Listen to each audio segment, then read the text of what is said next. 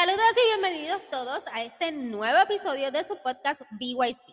Para los que aún no me conocen, soy Lidia, especialista en estrategias de marketing digital para proveedores de salud.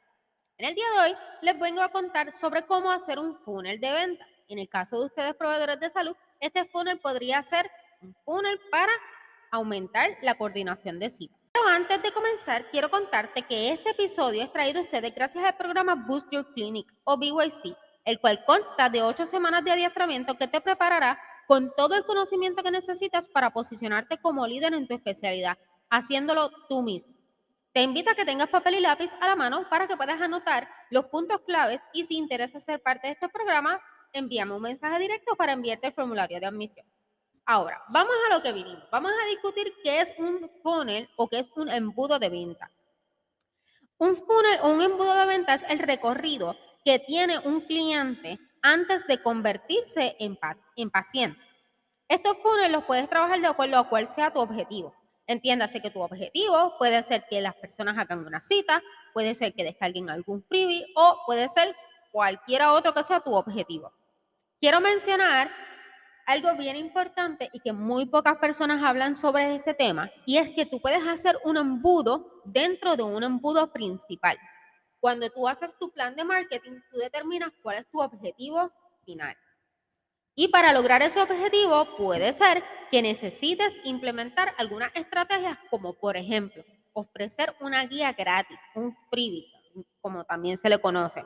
Si fuese este el escenario, para que las personas descarguen ese freebie o esa guía gratis, tienes que hacer un embudo de ventas de cómo tú vas a dirigir a las personas en ese recorrido. Bien, entonces, eh, vamos a discutir ahora cuáles son esas tres etapas o esos tres niveles que el cliente o el paciente recorre en el embudo de venta. El primer, el primer nivel o la primera etapa se le conoce como el TOFU, Top of the Funnel, o el proceso de reconocimiento. En este nivel las personas todavía no te conocen o quizás sí te conozcan, pero todavía no te tienen confianza. En este nivel la información que le vamos a estar compartiendo es meramente educativa. Aquí vamos a captar su atención. Aquí podemos compartir contenido en lo que serían publicaciones en las redes sociales, podcasts, blogs, este, en donde sea que decidas hacer tus publicaciones.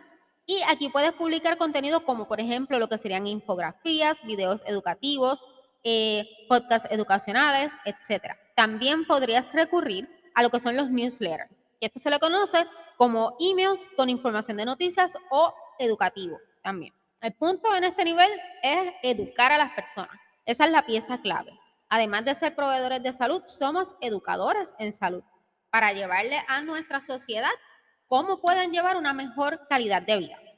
En este nivel, en el segundo nivel, y disculpen, se llama el MOFU, Middle of the Funnel, o la etapa de consideración ya aquí las personas saben que tú existes, saben lo que tú ofreces y empiezan a considerar para que tú seas su proveedor de salud, hacer esa cita. En este segundo nivel, pues ya, como dije, las personas que están considerando, aquí debemos continuar con el material educativo y adicional a eso, podemos trabajar lo que mencioné al principio, trabajar un freebie, una guía descargable, ofrecerle algo gratis a cambio de su información. Este algo gratis puede ser una guía o un descuento para un servicio en particular. Si la persona encuentra valor en lo que brindaste en esa guía, en combinación con un buen seguimiento de correos electrónicos y la constancia en los demás canales, pasará al tercer nivel. Te lo puedo garantizar. El tercer nivel es el BOFU, o lo, que se conoce como el bottom of the funnel, o el nivel de decisión. Y aquí la persona completó los primeros dos niveles y está completamente decidida en que va a llamar o va a hacer clic en ese enlace para hacer la reserva. en este nivel debes compartir contenido que sea como reseñas o historias de personas que hayan recibido el servicio y que hayan tenido unos resultados exitosos. Quiero hacer un paréntesis y quiero discutir este punto bien importante. En los años que yo llevo como especialista en marketing, he aprendido que estar en el mundo digital, o sea, tener ese blog, tener ese podcast, tener esas redes sociales activas, se trata de tener presencia, no de vender. Por eso cuando yo divido el contenido yo divido el contenido como un 20% de contenido de venta y el resto del contenido lo divido entre lo que es educativo y entre lo que es engagement. Porque el objetivo de las redes sociales no es vender en cuanto a eh, en cuanto a lo que son los proveedores de salud, es educar a la sociedad a que tenga una mejor condición de vida, una mejor condición de salud y para ello deben entonces visitar a su médico, hacer sus revisiones de rutina o recibir el tratamiento correspondiente. Y eh, las personas van a encontrar esto viable. ¿Por qué? Porque cuando entren a hacer una búsqueda en los motores de búsqueda, o sea, Google, Yahoo, Bing, cualquiera que la persona utilice como preferencia, y busque sus síntomas, tu nombre va a aparecer ahí como una solución a su queja.